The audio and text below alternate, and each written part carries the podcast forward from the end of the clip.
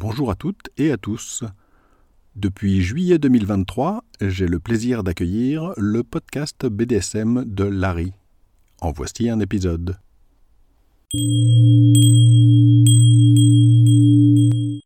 Bonjour et bienvenue sur le podcast BDSM de Larry. Je suis Larry. Ceci est le cinquième épisode.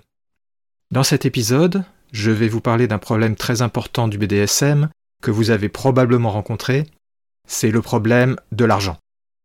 Le sexe en général, ça coûte cher, vous le savez probablement, tout ce qui est gadget, etc., quand on va dans les sex shops par exemple, ça monte souvent à des prix qui sont assez élevés, parfois c'est carrément exorbitant, et si on parle de choses un tout petit peu plus sophistiquées, là les prix peuvent vraiment devenir très élevés, voire carrément inabordables, au point que ça risque fortement de rendre malade votre portefeuille. Dans cet épisode, je vais donc vous présenter un certain nombre de ces problèmes, sous un angle BDSM bien entendu. Première partie, le local. De façon un peu bizarre, quand on parle des problèmes d'argent dans le BDSM, ce problème-là, il n'est pas vraiment souvent évoqué. Pourtant, c'est un des problèmes principaux. Soit pendant qu'on fait une rencontre, c'est-à-dire qu'on n'habite pas ensemble, il faut trouver un local, soit quand on habite ensemble, il faut trouver une pièce et un moment où il n'y a personne aux alentours. Typiquement, si vous êtes en famille, par exemple, c'est assez problématique. Donc le premier souci, c'est le local. Le local, en fait, ça pose deux problèmes. D'abord, vous avez le problème du bruit. Alors évidemment, tout le monde ne fait pas du BDSM avec des choses qui sont un peu entre guillemets violentes, du type sadomasochisme, où il peut y avoir éventuellement des cris, mais même dans le sexe plus entre guillemets classique, normal entre guillemets, vous pouvez avoir un problème de bruit. Alors avec le BDSM, ça peut être encore plus ennuyeux évidemment. Donc ça pose des problèmes avec les voisins éventuels, enfin si vous êtes dans un appartement surtout, et évidemment ça pose des problèmes si vous avez des colocataires ou de la famille qui habitent avec vous. Là le souci ça devient de trouver un moment où il n'y a personne autour de vous. Le deuxième problème qui est corrélé à ce que je viens de dire, évidemment, c'est le souci de ne pas être dérangé. Alors ce souci-là, tout le monde le connaît plus ou moins, parce que notamment quand on est jeune, c'est un vrai problème, quand il y a les parents par exemple. Et avec même une sexualité non BDSM, c'est un souci. Si vous y rajoutez des choses qui sont un petit peu tabous, un petit peu mal comprises, un petit peu mal vues, que vous voulez garder pour vous, comme c'est le cas pour un bon nombre de pratiques BDSM, hein, vous n'avez pas forcément envie, par exemple, qu'on vous découvre en train de jouer au chat ou au chien, ou d'avoir un collier autour du cou, ou d'être attaché au lit, ou bien d'avoir votre partenaire qui est attaché sur le lit. Là, ça renforce encore plus ce problème qui a toujours existé pour la sexualité en général. Le souci, évidemment, c'est le risque d'être surpris par quelqu'un qui rentre à l'improviste, typiquement. Bon, moi, moi, ça m'est arrivé il y a quelques années, J'étais chez une fille dans son appartement et en fait, elle avait une colocataire et la colocataire, elle est rentrée alors que c'était pas prévu. Alors c'est gênant parce qu'on était au lit, heureusement, ça n'a pas posé de problème, mais ça aurait pu en poser. Et quand on est avec des parents, alors là, c'est encore pire, surtout quand il y a du BDSM. La solution de base, évidemment, ça va être de fermer sa porte à clé, ce genre de choses, mais bon, ça, toute personne qui a essayé ce genre de choses sait bien que ça a de très fortes limites. Et à moins d'habiter dans un vrai bunker, vous avez quand même le risque qu'on entende ce que vous faites à travers la porte. Ou qu'on regarde à travers le trou de la serrure. Donc c'est vraiment, vraiment un gros problème le bruit. En plus, ben, être dérangé, ça a de quoi sérieusement refroidir vos envies de faire du BDSM. C'est déjà un problème pour du sexe entre guillemets classique, mais alors si on vous surprend en train de faire du BDSM, bon bah là, vous pouvez considérer que c'est fini. Vous pourrez plus jamais en faire en confiance à cet endroit-là, parce que vous aurez toujours peur vous et votre partenaire, bah, de vous faire surprendre. Donc là, c'est vraiment un problème majeur et c'est quasiment insoluble. À part si vraiment vous avez un des partenaires ou une des partenaires qui habite seul et donc vous pouvez utiliser par exemple l'appartement ou la maison de la personne qui habite seule, à part ce cas-là, et encore, vous avez toujours des problèmes et toujours euh, au fond de votre tête l'idée est-ce que quelqu'un ne va pas arriver au mauvais moment? Donc au final, pour moi, ce problème il est quasiment insoluble. Surtout si vous êtes en couple et que vous habitez ensemble, Sauf évidemment si vous êtes dans une période où vous êtes que tous les deux à habiter ensemble, qu'il n'y a pas de parents, qu'il n'y a pas d'enfants. En dehors de ça, dès que vous avez quelqu'un qui peut arriver, quelqu'un qui peut survenir, la famille notamment, eh bien c'est un problème qui est quasiment impossible à résoudre. Même si vous avez un grand appartement, une grande maison, que vous pouvez y dédier une pièce, au mieux que vous pouvez l'insonoriser, ce qui est extrêmement rare, hein, bien entendu, ça suffit pas. L'autre solution évidente, c'est d'avoir un appartement ou une maison dans laquelle vous pouvez aller, vous savez que vous serez tranquille, mais qui peut se permettre d'avoir ça? Très peu de gens ont ce genre de possibilité, évidemment. Alors qu'est-ce qui vous reste comme solution? Il y a les hôtels, évidemment, mais les hôtels, faut y aller, faut en avoir pas trop loin, faut payer, c'est pas forcément donné quand même. Hein. Euh, dans l'après-midi, par exemple, faut compter facilement dans les 70 à 100 euros, parfois plus. Si vous voulez faire régulièrement des choses en étant tranquille, ben ça va venir très vite euh, cher. Donc à nouveau, on tombe dans quelque chose qui est pas très abordable pour la majorité des gens. Et puis c'est une contrainte. C'est vraiment une grosse contrainte. Alors une dernière solution qui est parfois présentée, mais qui n'est pas une vraie solution, c'est d'aller dans des clubs BDSM par exemple, ou dans des clubs adultes au moins, c'est-à-dire dans des événements publics. Mais c'est pas une vraie solution, euh, faut pas se leurrer. Même si on oublie les difficultés d'accès et les prix, dont je vais reparler dans la partie 2. Ça pose des problèmes euh, qui sont presque insurmontables aussi, c'est pas pratique du tout. D'abord, vous avez des horaires qui sont restreints, plus que les hôtels. Ensuite, ça va vous revenir plus cher que les hôtels. Et surtout, le plus gros problème, c'est que ben vous allez pas être seul. Donc évidemment, parfois on peut s'isoler un peu, prendre une pièce pour soi, mais c'est pas très satisfaisant. Et si vous en faites un peu souvent, bah, c'est une contrainte qui est énorme. Donc à mon avis, c'est vraiment pas une solution. Hein. Sauf si c'est ponctuel pour découvrir avec quelqu'un que vous venez de rencontrer, à la rigueur. Mais si vous êtes plus ou moins dans un couple établi, ou du moins que vous faites assez souvent des rencontres de ce genre-là, et pire encore si vous êtes en couple et que vous vivez ensemble, c'est pas du tout une solution viable.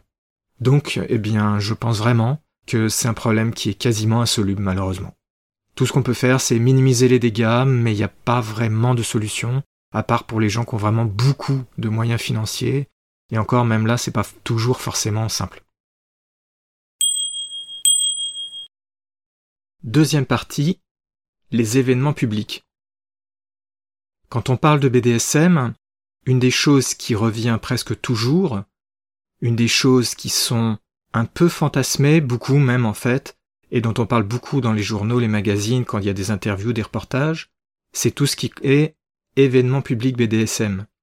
Typiquement, les soirées BDSM, les clubs BDSM. Alors vous en avez d'autres, comme les Munch par exemple, qui sont des réunions publiques de discussion sur le BDSM, mais les Munch en général, ça n'est pas payant, donc ça va pas être le sujet de cet épisode.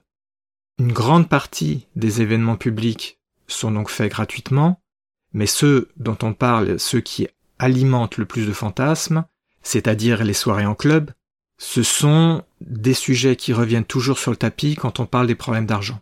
Pourquoi? Pas parce que c'est très cher. Alors avant d'entrer dans les détails, je vais quand même préciser une chose, c'est que les événements publics, c'est-à-dire dans le cadre de cet épisode, essentiellement les soirées BDSM, ben il y en a très peu en France. Il y a très peu de clubs, et forcément comme il y a peu de clubs, il y a très peu de soirées. Même si on ajoute les clubs adultes qui ne sont pas spécialisés BDSM mais qui font parfois des soirées spéciales BDSM ou fétiches, le nombre reste absolument ridicule. Hein. Mais quand je dis ridicule, c'est vraiment ridicule. C'est-à-dire, par exemple, en région parisienne, on les compte sur les doigts d'une main. Donc c'est vraiment dérisoire. Et un problème très important que je souligne, même si c'est pas en rapport direct avec le sujet qui nous concerne dans cet épisode, c'est qu'on vous vend toujours ça comme étant LA solution pour faire des rencontres. Alors, je vais le dire de façon très simplifiée et très claire, mais j'ai écrit un article entier qui parle des rencontres, dans lequel je détaille tout ça. Ce genre d'événement, c'est quasiment la pire façon possible pour faire des rencontres, à part de ne rien faire du tout. C'est la, seule chose pire, c'est de rien faire du tout. Je vais pas entrer dans les détails, mais le simple fait que ce genre d'événement regroupe au mieux 0,1% des gens qui font du BDSM, ça devrait suffire à vous faire comprendre le petit souci. En plus, les clubs sont peu nombreux, ils sont chers, donc il y a une sélection par l'argent qui est cruelle, qui est très forte. Et vous avez quasiment aucune chance de trouver quelqu'un. Si vous êtes un homme, vous avez à peu près aucune chance. Si vous êtes une femme, vous trouverez plus aisément, mais vous êtes à peu près sûr de trouver quelqu'un qui est nettement, mais alors nettement moins bien que ce que vous pouvez trouver ailleurs. Ça, c'était un aparté, je vais pas entrer trop dans les détails, parce que là, je voulais me focaliser sur le problème de l'argent. Si vous voulez savoir plus sur ces sujets-là, je vous recommande très fort d'aller lire mon article sur mon site univers-bdsm.info qui parle des rencontres. Comment faire des rencontres BDSM. C'est l'article probablement le plus complet qui ait jamais été écrit sur le sujet. Alors ces événements, ils sont rares, ils sont chers, mais ils ont une visibilité énorme. Énorme. On en parle partout, quand vous avez des articles qui sont écrits sur le sujet, on parle toujours de ça. Même si c'est pas la bonne façon de faire des rencontres, etc., c'est pas grave, c'est ça qui est évoqué. Et donc le petit problème, c'est que tout ça, ça coûte vraiment cher. Même si on ignore le problème de trouver les soirées, de trouver les clubs. Hein. Là, je ne vais pas entrer plus en détail sur ça. Si on regarde les prix, c'est vraiment cher. Vous avez deux problèmes. Vous avez le tarif à l'entrée et le prix des boissons. Le tarif à l'entrée, je vais en parler dans un instant. Les boissons, ben c'est en, en fait plutôt sur ça que les boîtes de nuit, elles se font leur argent, donc elles sont assez chères, et si vous allez dans une soirée et que vous buvez plusieurs verres, ça revient très vite cher. Si en plus vous payez pour votre partenaire, là ça devient carrément cher. Là on parle de, de boissons qui coûtent dans les 10 euros le verre quand même. Donc c'est vraiment vraiment pas donné, c'est sur ça qu'ils font leur argent. Vous avez aussi évidemment, mais là je passerai rapidement dessus, les frais de déplacement éventuels, parce que tout le monde n'a pas une boîte de nuit qui fait des soirées BDSM en bas de la rue, et vous avez éventuellement des dépenses vestimentaires. C'est ce qu'on appelle le dress code. Donc euh, typiquement hein, des habits en cuir ou euh, des habits en vinyle, ce genre de choses. Alors en général, dans la plupart des soirées, ils sont quand même relativement coulants sur ça, et vous pouvez entrer avec juste des vêtements noirs. Donc c'est pas le problème majeur. Les problèmes majeurs, ce sont le prix des boissons, et c'est difficile, hein, ne nous le cachons pas, de ne pas boire du tout pendant la soirée. Et le deuxième problème, c'est évidemment le problème majeur, c'est le tarif à l'entrée. Alors lors de Munch, par exemple, euh, j'ai croisé des gens, surtout les plus jeunes, hein, qui se plaignaient des tarifs. Et notamment des tarifs à l'entrée qui disaient par exemple que 50 euros pour eux c'était déjà beaucoup trop. Les tarifs, franchement, ils sont prohibitifs. Trop souvent prohibitifs. C'est particulièrement critique quand on est jeune et qu'on n'a pas encore trop de moyens, surtout si on est encore étudiant ou étudiante. Mais le plus aigu, c'est pour les hommes seuls. Alors là, je vais vous parler d'un sujet qui est important, mais je vais pas tout détailler. Ce sont les tarifs genrés. Qu'est-ce que c'est les tarifs genrés? Si vous connaissez pas, les tarifs genrés, c'est quelque chose qui est très pratiqué, qu'on trouve un peu partout. C'est rare de ne pas en avoir. Et ça veut tout simplement dire que vous payez en fonction de votre genre. Et il y a toujours une discrimination forte envers les hommes seuls. C'est-à-dire les tarifs sont les plus faibles pour les femmes seules, ensuite c'est plus cher pour les couples, et ensuite c'est beaucoup plus cher pour les hommes seuls. Dans certains cas, les femmes entrent gratuitement, mais en général, on leur demande quand même une participation, mais ça va être par exemple 20 euros. Pour un couple, ça va peut-être être 100 euros pour le couple, mais par contre, pour un homme seul, ça peut aller jusqu'à 120 euros. Pour une personne. C'est très très très très cher. La plus grosse différence que je connaisse personnellement, c'est de 100 euros entre une femme seule et un homme seul. C'est énorme, c'est exagéré. Alors beaucoup de gens s'en plaignent. Il y a des raisons pour lesquelles ça existe, mais je vais y revenir à ces raisons. Alors il existe quand même hein, des soirées qui sont à tarif unique. Par exemple, la soirée démonia, c'est le même tarif pour tout le monde. Qu'on soit seul ou en couple, qu'on soit un homme ou une femme. J'ai été à des soirées, à tarif discriminant, à tarif non discriminant. Celle qui était la mieux, c'était une soirée à tarif non discriminant. Tout le monde payait la même chose, et c'était la meilleure soirée, et c'était la soirée où il y avait le meilleur équilibre entre les hommes et les femmes. Il y avait à peu près moitié-moitié. Dans des soirées très discriminantes où je suis allé, il y avait 80-90% d'hommes. Donc j'ai comme l'impression que ça marche pas forcément de façon si simple. Hein. En fait, là je vais un peu simplifier le raisonnement, mais le principe des tarifs genrés, ça marche pas vraiment. Ça marche pas vraiment parce que ça pose des problèmes sournois. Par exemple, ça filtre les gens qui n'ont pas les moyens. Et ça, c'est un vrai gros problème. C'est pour ça que vous avez beaucoup de comptes rendus de gens qui disent oh mais euh, c'est réservé que euh, aux gens qui sont un peu bourgeois etc et d'un certain âge ben oui franchement quand vous voyez les tarifs euh, c'est évident que si vous êtes étudiant surtout et même si vous êtes étudiante hein, si vous êtes étudiant c'est exorbitant vous pouvez pas vous le permettre Une soirée qui va vous coûter 200 ou 300 euros, c'est exorbitant, c'est beaucoup trop. Du coup, ben, qu'est-ce que vous obtenez? Vous obtenez que vraiment il y a un filtrage très fort par l'argent, il y a une discrimination par l'argent qui est forte, et en plus il y a un autre problème. C'est que ces tarifs élevés, ils vont pas vraiment décourager les gens les plus acharnés, et notamment les hommes acharnés qui ont de mauvaises attitudes, c'est-à-dire la minorité de gens qui sont très toxiques et qui posent des problèmes lors des soirées. Alors évidemment, l'argument pour ces tarifs genrés, il est bien connu, c'est l'idée qu'on fait payer plus les hommes pour limiter le nombre d'hommes par rapport au nombre de femmes. Problème, c'est que ça c'est la théorie, mais en réalité, quand vous regardez le détail de comment sont faites les soirées, etc., quasiment la totalité de leur pub est faite en direction des hommes. Il n'y a aucune pub, ou quasiment aucune, qui est faite en direction des femmes. Déjà, quand vous regardez les sites, ils sont mal fichus, je pourrais en parler pendant des heures, donc là je vais abréger, mais il y a vraiment un gros problème, notamment pour ce qui est d'attirer des personnes qui débutent le BDSM ou qui ne connaissent pas les soirées. Donc il faut franchement, c'est tellement mal fait qu'il faut vraiment être motivé ou motivé. Franchement, même moi quand j'y allais, je trouvais que c'était assez pénible, assez désagréable, hein, sincèrement.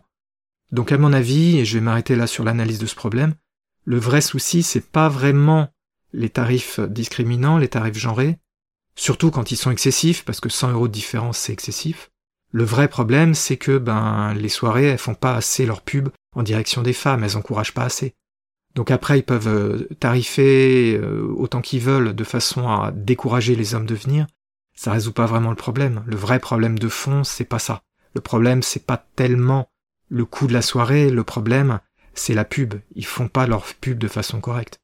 Et ça, ça, bon, ben, visiblement, euh, c'est un problème qui est répandu partout parce que je crois pas avoir vu passer une seule soirée où soit vraiment, vraiment bien fait, où ça encourage réellement les gens.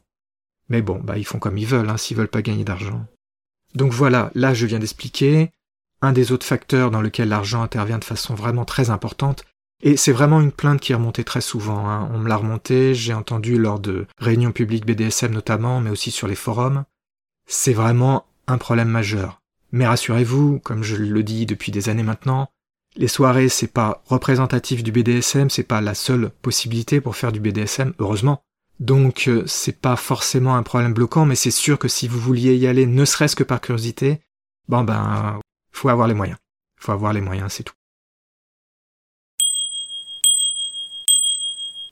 Troisième partie, les accessoires BDSM.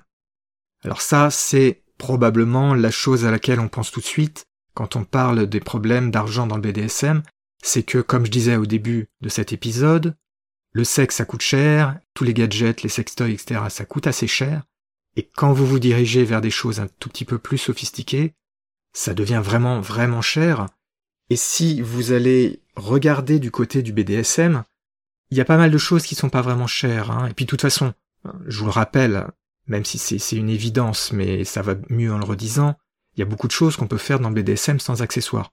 Beaucoup de choses. Et en plus, après, vous avez la possibilité aussi de regarder chez vous et trouver des substituts. Mais ça, ce sont les solutions, et les solutions, j'en reparlerai probablement dans d'autres épisodes. Donc imaginons que vous voulez acheter, dans le commerce, dans un sex shop ou sur Internet, tel ou tel accessoire BDSM. Alors il y a de tout, mais prenons les choses typiques. Les menottes par exemple, les fouets, ou les paddles. Ça, ce sont des choses assez basiques, c'est pas encore les choses les plus chères, mais ça peut assez vite atteindre des dizaines d'euros. Pour euh, des menottes de bonne qualité, ça peut aisément aller dans les 70 euros, voire plus. Alors évidemment, la qualité y sera probablement, mais bon, si on débute, c'est un peu violent quand même, surtout si on sait pas trop ce qu'on veut acheter. Là, si vous faites une erreur, 70 euros l'erreur, ça fait cher pour votre portefeuille. Alors bien sûr, les sex shops et sur internet proposent aussi un certain nombre de choses pas très chères, mais en réalité, quand c'est pas trop cher, assez souvent quand même, hein, la qualité, elle en souffre. Donc, euh, c'est difficile de trouver des choses qui soient réellement bon marché. C'est pas forcément hyper cher, mais c'est difficile de trouver des choses qui soient vraiment très bon marché.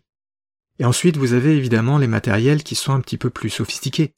je vais prendre un exemple qui me tient à cœur parce que c'est une des pratiques que je fais le plus, c'est l'électrostimulation, ou e-steam, E-S-T-I-M. L'électrostimulation, alors c'est pas, on va pas vous brancher hein, sur euh, la prise électrique euh, qui est à côté de votre lit, je vous rassure. Ce sont des boîtiers qui sont conçus pour ben, ne pas vous tuer en vous les mettant sur le corps.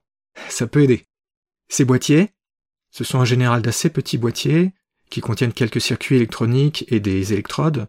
Ça coûte très cher, même les plus bas de gamme, ceux qui sont pas trop chers, qui vous sont vendus dans les sex shops à des prix relativement bas, faut compter dans les 70 euros pour le boîtier. Alors, éventuellement, le boîtier a quelques accessoires. C'est assez rare qu'ils vendent des boîtiers sans accessoires. Mais ça, c'est du matériel qui est pas forcément de très bonne qualité et pas forcément adapté. Si vous vous y connaissez un tout petit peu et que vous savez quoi acheter, par exemple, vous pouvez acheter ce que moi j'achète, ça va être du MySteam par exemple, c'est une de mes deux marques préférées. Eh ben, le boîtier MySteam, si vous faites des recherches, même sur internet, hein, il est vendu en cherchant vraiment bien, vous pouvez le trouver aux alentours de 100 euros à peu près, parfois un tout petit peu moins, et il est vendu jusqu'à 185 euros. C'est exorbitant. Et si vous allez dans des sex shops, il n'y a pas très longtemps, je suis allé revisiter des sex shops à Paris, et j'ai été voir dans un sex shop où j'avais pas été depuis plusieurs années, et j'ai regardé par curiosité le prix des boîtiers et des matériels e-steam. J'ai failli m'évanouir tellement c'était cher. C'était de la folie furieuse. Le prix d'un des boîtiers que je connais bien était 250% le prix que vous pouvez trouver sur Internet. Vous auriez carrément pu en acheter deux et demi pour le même prix, en allant garder un peu, en fouillant un peu sur Internet. C'est complètement fou, c'est délirant. Donc, même si vous faites des recherches sur Internet, c'est déjà cher, mais si en plus vous savez pas trop où vous trouver, alors là, c'est inabordable. Et là, je parle d'un boîtier. C'est-à-dire que vous devez y ajouter des accessoires. Et les accessoires, ça doit être juste quelques bouts de fil avec un tout petit peu de plastique, un tout petit peu de métal. C'est-à-dire que ça doit leur coûter, en étant vraiment, vraiment généreux, quelques euros. Bah, ils vous les vendent entre 50 et 80 euros, voire plus. Donc, euh, je peux vous dire qu'ils font de la marge. Sur ces choses-là, les fabricants, ils se font carrément de la marge. Vous avez aussi, évidemment, tout ce qui est les accessoires BDSM du genre des bandes fessées, des choses comme ça, des balançoires pour se suspendre. Bon, bah là, c'est même pas la peine de parler des prix, c'est délirant. Vous en avez très vite pour des centaines d'euros. Donc, euh, c'est pas du tout abordable pour la plupart des gens. Et là, je n'ai même pas parlé du problème de comment stocker tout ça chez vous. Parce qu'un bande fessé, par exemple, c'est pas un accessoire que vous pouvez ranger dans une caisse ou que vous pouvez planquer sous votre lit. À moins que vous soyez à fond dans le BDSM comme moi et que vous puissiez vous permettre de laisser des accessoires traîner au milieu de vos pièces parce que tous les gens qui vont passer, ils savent bien ce que vous faites. Si vous n'êtes pas dans cette situation, c'est un sérieux problème. Mais sinon, eh bien, tous les gros matériels, c'est franchement inabordable. Hein. Alors ça fait rêver, mais euh, c'est vraiment, vraiment, vraiment cher. Et même si vous fouillez sur Internet, alors sur Internet, en fouillant bien, on trouve des choses qui sont quand même moins chères et de bonne qualité. Il y a de grosses différences de prix. Faut vraiment un peu creuser. Dans le cas des estimes, là, par exemple, les différences sont vraiment conséquentes. Mais ça résout quand même pas le problème de fond qui est que même quand c'est la société qui le vend le moins cher, ça reste quand même vraiment coûteux, quoi. Et en plus, là j'ai pas évoqué, mais je le dis en passant, il faut se méfier de comparer des choses comparables. Quand j'ai fait mes recherches récentes sur les boîtiers Estime, dont je viens de parler tout à l'heure, j'ai failli me faire avoir sur certaines de mes recherches parce que, en fait, dans la même gamme de produits, vous avez chez ce fabricant MySteam plusieurs produits qui se ressemblent très fort, mais c'est pas la même chose. Si vous faites pas très attention, ça se ressemble tellement que vous pouvez parfaitement, en croyant faire une bonne affaire, acheter en fait le modèle d'entrée de gamme alors que vous, vous visiez, comme moi, le modèle qui est nettement au-dessus. Et là, j'ai bien regardé après coup les photos. Si vous ne regardiez pas les photos, vous n'aviez pas moyen de vous apercevoir du problème. Parce qu'en fait, le nom, la différence de nom entre les deux appareils, les deux boîtiers, est minime. Et la façon dont c'était présenté sur la boutique, sur Internet, hein, le sex shop Internet, était extrêmement trompeuse. Donc là, si vous n'êtes pas soit expert comme moi, soit vraiment très attentif, eh ben vous risquez vraiment hein, de vous faire avoir. Donc vous vous imaginez ah ouais, bah il est il est pas cher chez ce vendeur là et en fait vous vous retrouvez avec quelque chose qui est très inférieur et qui finalement euh, vous aura coûté autant que si vous l'aviez acheté n'importe où puisque en réalité c'était pas ce que vous vouliez acheter. Donc il faut vraiment vraiment faire très attention, regarder les photos, mais ne pas s'y non plus parce que des fois ils se trompent dans les photos bien sûr. Ça c'est toujours un problème hein, quand on en achète sur internet. Et puis des fois, ben, ce sont pas les bonnes photos, c'est fait exprès, pour vous arnaquer. Donc pour ce genre de choses, surtout, surtout, n'achetez pas sur les plateformes du genre euh, AliExpress et ce genre de choses. Parce qu'alors là, vous avez une très très forte chance de ne pas recevoir le bon appareil, le bon boîtier, en tout cas pas celui du fabricant. Je profite de ce que je viens de parler de AliExpress pour faire un petit détour par eux. J'en reparlerai quand je ferai un épisode sur comment éviter justement de payer trop cher. Méfiez-vous vraiment, vraiment des offres sur euh, AliExpress notamment, et sur Amazon qui en réalité, sur la marketplace, vous vend beaucoup de produits qui viennent des mêmes fabricants, qui sont généralement chinois, et il y a de tout, il y a de très bons produits, hein, mais il y a aussi beaucoup de produits qui sont de mauvaise qualité, de contrefaçon, etc. Et c'est pas évident du tout de localiser ceux qui sont des bons fournisseurs et ceux qui sont des escrocs. Et si vous regardez sur AliExpress, j'ai passé beaucoup de temps pour un certain nombre d'instruments et d'objets, notamment pour des plugs gonflables, le plug anal gonflable classique, hein, je sais pas si vous connaissez, parce que c'est difficile de trouver ce que je veux en France et j'ai réussi à en trouver des modèles qui sont pas mal chez AliExpress. Mais même pour exactement le même modèle, vous aviez des prix qui allaient de 5 ou 6 euros à 30 euros. Alors fallait vraiment faire attention à lequel d'entre eux est sérieux. Il est à peu près certain que ceux qui sont à 5 euros, ça va être de la cochonnerie, ça va être une imitation. C'est presque certain. Donc faut vraiment se méfier, faut pas non plus vouloir trop économiser à tout prix, faut vraiment faire attention quand même à ne pas se faire arnaquer. Parce que dans le sexe, les arnaques, hein, il y en a partout. Il y en a vraiment partout.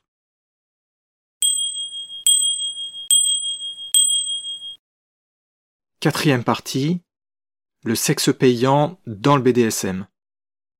Pour cette partie, je vais être assez bref, je vais faire vraiment juste un petit survol, parce que c'est un sujet que je suis en train de développer dans des articles. Si le sujet vous intéresse, j'ai déjà présenté sur mon site internet un article assez complet qui présente comment se passe une séance payante de BDSM, c'est-à-dire quand vous allez rencontrer quelqu'un qui est un ou une, en général plutôt une, professionnelle, que ce soit une dominatrice ou bien une soumise professionnelle. Alors dans le sexe, évidemment, vous savez qu'il y a toute une galaxie de services payants, c'est pas vraiment une nouveauté, je vous apprends rien. Ça existe aussi dans le BDSM, et vous entendrez souvent, vous lirez sur des forums, qu'il y a pas mal de questions d'argent, c'est-à-dire de rapport d'argent, hein, dans le BDSM. Alors faut nuancer, faut nuancer très fortement, parce que les gens qui disent ça pensent en général à un domaine, un milieu très réduit, ils pensent au milieu public du BDSM, la partie visible de l'iceberg, et même dans cette partie-là, en réalité, c'est une toute petite minorité. Alors sans entrer trop dans les détails, le sexe payant dans le BDSM, ça existe, bien sûr. Là, je vais me concentrer uniquement sur le côté escorting. Je vais pas parler, par exemple, de la pornographie, c'est encore un autre sujet. Pour ce qui est donc de faire des rencontres payantes, en France en particulier, c'est extrêmement rare de pouvoir trouver des gens. Les seules personnes à peu près que vous pouvez vraiment trouver, ce sont des dominatrices BDSM, professionnelles, hein. attention, je, je mets bien à part cette catégorie pour ne pas la mélanger avec une escorte normale qui propose un service supplémentaire. Là, je parle des gens qui font que ça, que ce genre de service. Ça a beau donc être euh, présenté souvent comme étant quelque chose d'assez répandu, en réalité ça ne l'est pas, parce que des dominatrices, par exemple en France, si vous faites une petite recherche, vous verrez qu'il y en a très peu. Il y en a vraiment peu, elles sont situées que dans les grandes villes en général. Bien sûr, là je parle de toutes celles qui font leur pub de façon visible, un peu officielle, entre guillemets, sur Internet, hein, typiquement. Il existe aussi des personnes qui font des choses comme ça et qui fonctionnent par le bouche à oreille. Évidemment, ça, si vous connaissez pas déjà du monde, euh, ça vous est inaccessible. Et il existe, mais c'est très difficile à quantifier, plus encore que les professionnels qui s'affichent, qui sont visibles, un petit nombre de personnes qui le font, mais de façon non professionnelle, donc qui sont en amatrice, qui le font de façon ponctuelle. Alors parfois on a des surprises. Par exemple, quand vous allez dans des réunions BDSM, des munch par exemple, vous pouvez vous apercevoir, ça m'est arrivé, hein. après coup, en allant regarder le profil de telle ou telle personne, vous vous apercevez que sur son profil c'est marqué qu'en fait c'était une professionnelle. Et ça, vous avez aucun moyen de le savoir lors du munch, à part si ça tombe dans la conversation. Et de temps en temps, bah, vous pouvez trouver, ça m'est arrivé aussi, des profils Donc là, je vais parler de filles, même s'il y a aussi des hommes, mais qui sont tellement peu nombreux qu'on va se concentrer sur les femmes. J'ai déjà vu passer ben, des profils de filles qui proposent de façon ponctuelle de faire des séances de BDSM, de domination typiquement. Je crois que j'en ai jamais vu passer qui proposent de la soumission, même si je sais que ça existe, parce que j'en ai lu qui le sous-entendaient dans des réponses dans des forums. Et ça m'est même arrivé de rencontrer quelqu'un, en fait, qui plusieurs années après, quand je suis allé regarder son profil, eh bien, elle avait commencé à proposer des séances payantes. Donc elle était en, amatrice, hein, c'est pas du tout une professionnelle, mais pour arrondir ses fins de mois et pour payer ses études, je pense. Donc en réalité, tout ça, alors ça alimente beaucoup de fantasmes. C'est pour ça que je voulais quand même en parler un petit peu. Ça alimente beaucoup de fantasmes. Par exemple, l'article que j'ai écrit qui présente comment se passe une rencontre BDSM payante a eu un succès absolument énorme. Je m'y attendais pas. Je m'y attendais franchement pas du tout. Et il est monté très rapidement en quelques mois dans les dix articles les plus lus de mon site. Ça, ça m'a vraiment surpris. Hein. Mais la réalité, c'est que tout ça, ça fait beaucoup fantasmer, mais derrière, il n'y a pas beaucoup de monde qui en fait. En France, c'est, je dirais, dérisoire. À part si vous cherchez une femme dominatrice, c'est vraiment difficile. Vous avez quelques hommes dominateurs. C'est pas très répandu. Des hommes soumis, pour autant que je sache, il n'y en a quasiment pas. Ça existe quasiment pas. Et des femmes soumises, si vous arrivez à en trouver une ou deux, donc des professionnels, hein, bien entendu, c'est déjà que vous savez faire des recherches et que vous avez passé du temps, parce que c'est quasiment inexistant en France. Ça existe un tout petit peu plus dans d'autres pays, comme en Angleterre par exemple, ou en Allemagne. Mais en France, ça existe quasiment pas, et en plus, comme on a eu des lois fortement anti-travail du sexe, qui ont été votées notamment en 2016, ben ça a encore empiré les choses, je pense. Donc là, je veux pas vraiment entrer plus dans les détails, je vous ai juste donné une vision très superficielle, très basique des choses, je compte pas vous parler des tarifs, la seule chose que je vous dirais, c'est que c'est cher. Et si vous cherchez notamment des femmes soumises, par exemple, euh, c'est à peu près inabordable. Hein. Là, on parle de tarifs qui sont des centaines d'euros par heure assez rapidement. Dès que vous demandez la moindre chose, le tarif augmente très fortement. Ce qui se comprend parce que la profession de soumise professionnelle est une des professions les plus dangereuses qui existent au monde. Et de loin, hein. à mon avis, c'est dans le top 5. Largement. Donc voilà, je voulais juste vous faire un petit aperçu superficiel avant de conclure cet épisode consacré à l'argent dans le BDSM.